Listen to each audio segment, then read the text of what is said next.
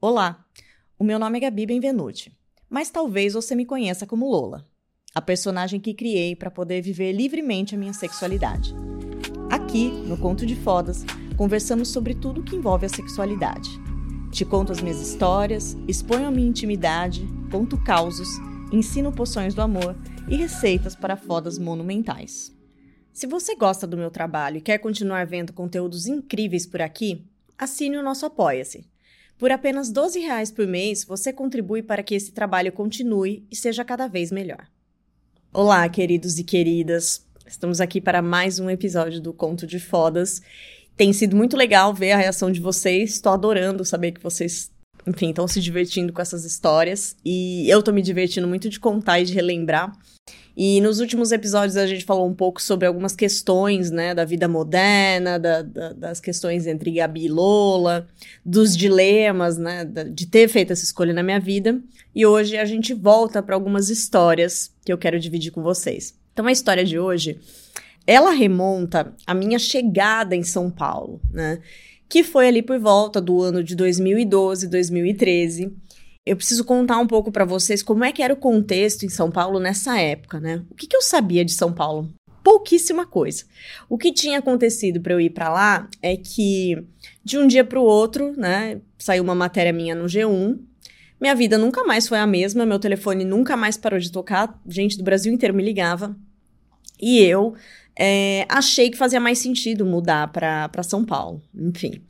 E aconteceram várias coisas, a minha família ficou num estranhamento comigo, que é compreensível. Eu senti que a cidade tinha ficado pequena. Apesar de eu já morar em, em São Carlos, é, eu sentia que aquela também já não era uma cidade para mim. Eu já tinha acabado de me formar, tinha defendido o TCC, então eu senti que aquela era a hora de finalmente encarar o meu sonho de ir para cidade grande. E aí eu conhecia, eu tinha um, um cara que eu tinha conhecido na internet nessa época, e ele me disse que São Paulo tinha algumas opções, que eram ou ir trabalhar em casas, né, em boates, e tinham boates muito famosas em São Paulo que continuam existindo. E um fato curioso é que esse tipo de estabelecimento não é permitido por lei, porque é caracterizado como lugares que facilitam e incentivam a prostituição, mas eles continuam existindo e todo mundo finge que tá tudo bem.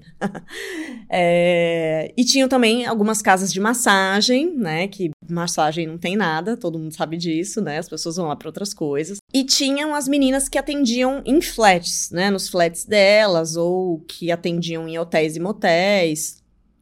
E eu nunca gostei muito dessa dinâmica de, de atender no lugar que eu morava. Então, isso para mim já estava fora de, de, de, de cogitação. E quando fui, cheguei em São Paulo, eu Aliás, um pouco antes de eu ir para São Paulo, eu fui fazer entrevistas nesses lugares, porque sim, você não chega lá e só vai trabalhar. E ninguém te dá informações precisas por telefone. Então você tem que estar no lugar para as pessoas falarem para você o que acontece. Então eu fui em alguns, né, em algumas casas de São Paulo famosas, casas elegantes, né, enfim, e que você paga um certo X para entrar quando você está conhecendo a casa. Enfim, tem, tem várias maneiras disso ser feito, né? E você entra, quando você não paga, você precisa ficar um certo período na casa. Você precisa ir tantos dias por semana e ficar tantas horas. É quase uma CLT, né? e eu fui para conhecer algumas casas e odiei o ambiente. Assim, eu achei muito cansativo, eu achei muito. É, um clima de disputa entre as meninas que não me fazia bem. Essa coisa de trocar o dia pela noite, de incentivar os clientes a beber, porque aí você tem uma participação nos lucros, enfim, não, não foi a minha praia. Eu posso falar sobre essa experiência em outro momento, mas enfim, não gostei. E a pior delas, eu fui fazer uma entrevista numa casa de massagem e foi uma experiência horrível, assim, né? Os donos ali olhando, eles pediram para eu tirar a roupa para eles me filmarem, porque quando abrisse uma vaga, eles iam ali nos, nos arquivos das garotas e, e viam a que tivesse a ver com aquele lugar, enfim. E, e o, o modo de, de seleção, o cliente ia, e aí as meninas tinha um catálogo das meninas, ou as meninas se apresentavam para esse cara, as meninas que tivessem ali naquela hora. Eu achei aquilo um negócio horroroso, quase um Tinder de puta, assim. Um Tinder não, né? Uma, um, realmente um, um cardápio de puta para você ser colocada ali na frente do cara e enfim, eu não gostei da sensação. Eu achei que tira o protagonismo da menina. É, eu me senti violada de ter os caras me filmando. Achei aquilo uma coisa horrorosa. Isso continua acontecendo em São Paulo. Esses lugares ainda existem.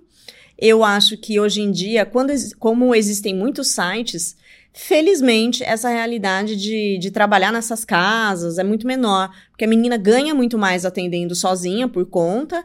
E com a ferramenta do site, ela alcança muito mais gente. Então eu optei sempre por atender por sites. Só que quando eu cheguei em São Paulo, eu não sabia para onde eu ia, eu não conhecia nada de São Paulo. E esse meu amigo comentou: olha, tem dois hotéis muito famosos em São Paulo que as meninas costumam atender. E há até quem more nesses hotéis. E curiosamente, e também liguei para esses hotéis e aí ninguém me falava nada.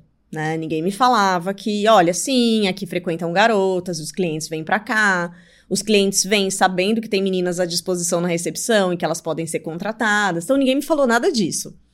Mas como eu cheguei em São Paulo, eu não tinha onde ficar, eu fui para um desses hotéis. E assim, gente, tem um nome de hotel, mas funciona mais como um motel, tá? As pessoas vão lá claramente para sair com garota, para ter algum encontro, sei lá, com amantes, enfim. Mas são, são hotéis é, conhecidos pela prostituição. Um fica na Liberdade e um fica na Augusta. E eu acabei ficando nesse hotel da Augusta, né? Eu cheguei lá, me apresentei pro dono, e aí eu falei que, enfim, eu tinha acabado de. Eu tava em vários veículos de comunicação, que se eu podia ficar lá, e não conhecia nada na cidade, mas quer trazer uma clientela para ele, e ele se interessou por aquilo, e aí eu passei a me hospedar lá. Gente, esse lugar, assim, parecia uma coisa de filme. É... Eu não vou entrar em detalhes sobre esse hotel, quero contar isso para vocês num outro momento, mas assim, era um lugar de certa forma, decadente. Acho que por isso mesmo muito interessante, porque era muito diferente do que eu estava acostumada até então. E tinha todo tipo de cliente nesse lugar. Tinha todo tipo de cliente. Então, o que acontecia muitas vezes, assim, como eu morava lá, eu preferia atender lá. E eu tinha muito medo de me deslocar em São Paulo nessa época. Eu sempre achava que alguém ia me assaltar. Para vocês terem ideia, eu, eu morava muito perto de um shopping. Tipo, três quarteirões. E eu pegava um Uber pra ir. Um Uber não, não existia naquela época Uber, era táxi. Eu pegava um táxi pra ir até o hotel porque eu achava que alguém ia me assaltar no caminho, para vocês terem ideia do nível de caipirismo. E então eu preferia atender nesse local, e aí os clientes me ligavam. E vocês imaginam, gente, clientes assim, de todo tipo, pessoas com muito dinheiro e tal. E aí, quando eu falava que eu atendia lá, eu sentia que as pessoas ficavam meio. Hum, mas elas iam, né? Eu também tava com medo, era o começo, tudo, então elas iam. E outra coisa interessante que acontecia lá é que os próprios é, funcionários, eles faziam essa ponte entre as, entre as garotas e o cliente. Então, chegava um cliente lá, ah, você tem alguém para me indicar? Como é que funciona, né? O cliente ligava, o atendente, desculpa, o funcionário ligava no meu quarto e falava, olha, tem um cliente assim, assim, assado, será que você pode atender ele e tal? E aí eu ia atender e depois dava uma caixinha para esse funcionário. Pois bem, já depois de um tempo que eu tava morando nesse hotel, teve um dia que eu cheguei na recepção e um dos funcionários me falou: Olha, é, tem, tem, um, tem um cliente que, que gostaria de uma menina no quarto tal. É, mas assim, você não se assuste quando você entrar. Aí eu já pensei, nossa, né? que, o que será que me espera? Mas ele falou, ó, é um senhor, assim, é um, é um senhor muito rico, ele é, ele é banqueiro, dono de um dos bancos, um dos maiores bancos do Brasil e tal, então, assim, fique tranquila, você vai ser super bem paga, mas, é, assim, não se assuste. Foi, foi exatamente essa a fala dele. Eu pensei, gente, para ele falar isso para mim é porque com certeza eu vou me assustar. E, pois bem, eu tinha acabado de chegar, acho que de um outro atendimento, enfim, tipo, Subi pro meu quarto, fui tomar banho, me arrumei, enfim. E aí, fui pro quarto desse cara. Gente, a hora que eu abri a porta, primeiro, assim, eu. Isso é uma coisa que eu nunca mais esqueci. O cheiro que veio desse quarto. Assim, não sei explicar. Era um cheiro. Ai, gente, era uma catástrofe. Era um cheiro de, assim, de sexo com comida, com droga, com mil horas de pessoas ali dentro, sabe? Era um negócio assim, sei lá. Eu nunca fui numa sauna gay, mas eu imagino que fosse alguma coisa parecida, assim, sabe? Com sauna, gente se pegando e. Não sei, sabe? Assim. É, é, salutar. Esse seria um bom adjetivo para descrever. Era um, era um odor salutar.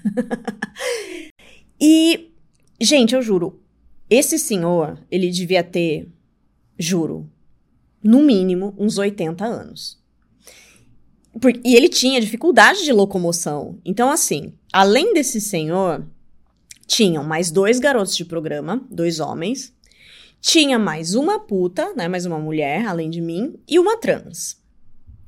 E assim, gente, tinha assim bebida por todo lado, tinha assim pratos, ou seja, eles já estavam lá há muito tempo, parecia. Principalmente os dois caras ajudavam esse senhor a se locomover, assim, tipo de braço dado mesmo, né? E, e, e assim, me pareceu eu acho que em algum momento eu vi alguma coisa, mas me pareceu que tinha pó ali na cena, né? Assim, acho. É, geralmente tem muita gente com muita grana que gosta de usar, e eu já atendi alguns clientes que usavam, a grande parte sem saber. Então, aí, quando eu chegava lá para fazer atendimento, o cara falava: Olha, eu vou usar, você se importa e tal. E aí eu realmente não gostava, porque eu nunca usei e não gostava muito dessa interação essa perda de controle, né? Assim, do próprio cara. Enfim, esse, e esse senhor me parecia que usava, e assim, gente, um senhor com dificuldade de locomoção usando cocaína.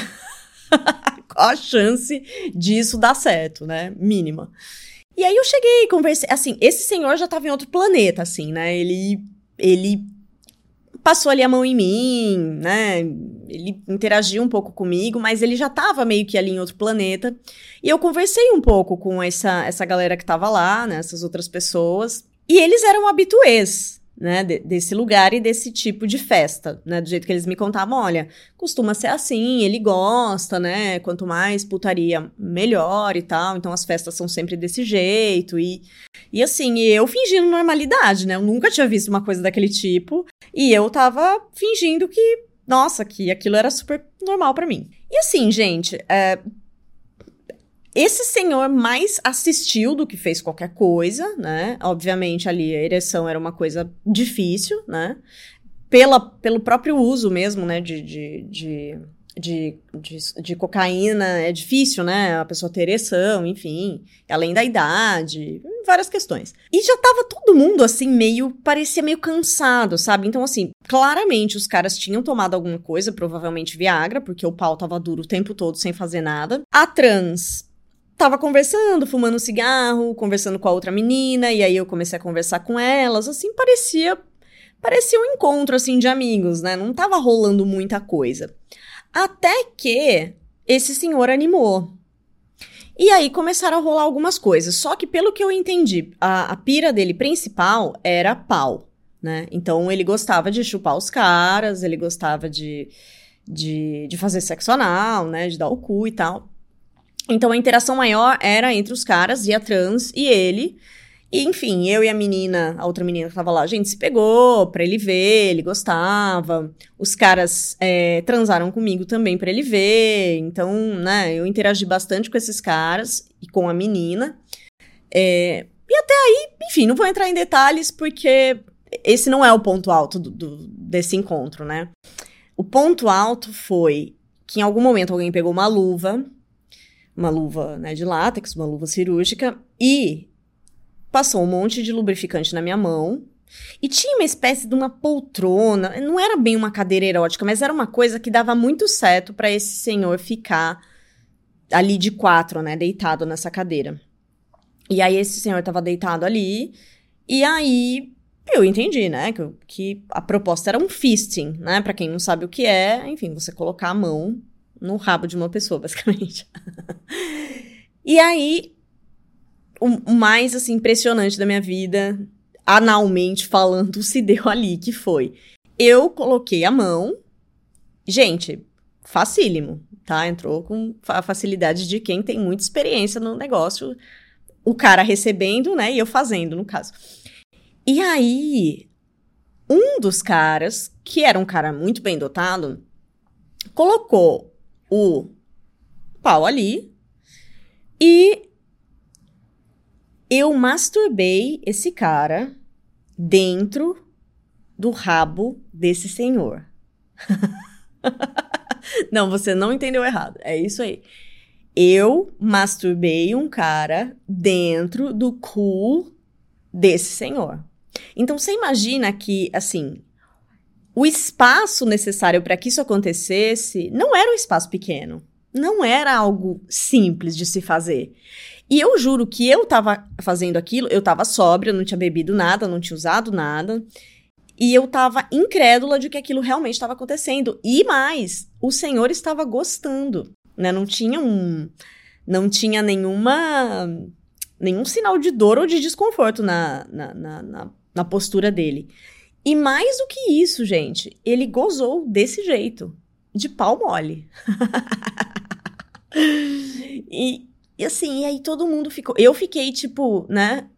Paralisada, em choque completamente, mas fingindo normalidade, claro. Gente, fantástico, mas já fiz isso muitas vezes. E, é, enfim, e aí acabou ali. Eu meio que senti que já tinha dado meu meu timing nessa nesse atendimento, já tava todo mundo meio cansado, inclusive esse senhor, porque depois disso aí realmente, né, ele quase foi dessa para melhor. e eu fui embora. E aí eu fechei a porta assim, com, com essa última visão, olhando esse senhor sendo transportado, né, para a cama por esses dois caras brutalhões, né, brutamontes de de paus duros ainda. Então é uma cena que eu nunca vou esquecer e uma das experiências mais é, surreais da minha vida. É, espero que vocês tenham gostado dessa história, um pouco diferente do que eu costumo contar, e acho que eu nunca tinha falado sobre isso em público antes, mas para vocês entenderem que nem só de beleza vive esse universo, né? Assim como a sexualidade, a gente é, vive algumas coisas que são um pouco mais. É, eu, eu não gosto dessa coisa da gente pensar no sexo como algo no, normal ou anormal, mas talvez coisas menos comuns de se ver. E é, nesse caso, eu, eu não considero a experiência em si como algo desagradável. Pelo contrário, né? Eu achei que foi muito interessante. A única coisa que, de fato, eu não gostava, né? Continuo não gostando, é essa questão de misturar, enfim, drogas com, com sexo. Eu acho que isso é perigoso isso pode expor a riscos desnecessários e expor fragilidades que não devem ser expostas em nenhum contexto. Mas, enfim, são experiências que eu trago pela vida. Espero que vocês tenham gostado. É isso. Agora me fala, o que mais você gostaria de saber sobre a minha vida? Aproveita e escreve para mim. Conto de Fodas Podcast gmail.com. Se você gosta do meu trabalho e quer continuar vendo conteúdos incríveis por aqui, assine o nosso Apoia-se. Por apenas R$ 12 por mês, você contribui para que esse trabalho continue e seja cada vez melhor.